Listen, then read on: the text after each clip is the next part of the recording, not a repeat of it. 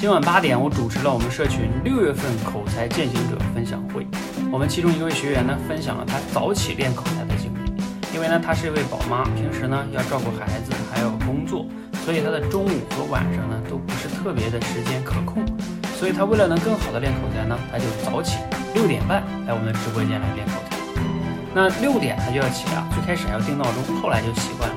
他说给他带来了三点好处啊，一个是呢培养了早起的习惯，另外呢。啊，提升口才这件事呢，也不断的进行了可控、进行持续的刻意练习。还有一个好处就是，因为早起了，所以他可以上班的过程中呢走着去，又锻炼了身体，并且在上班的路上呢，又可以把自己学的东西进行消化、巩固一下。所以真的是一举三得呀！如果你也真的想练口才，又没有太多时间，你真的可以向他学习啊！早晨起来，一举三得，你觉得呢？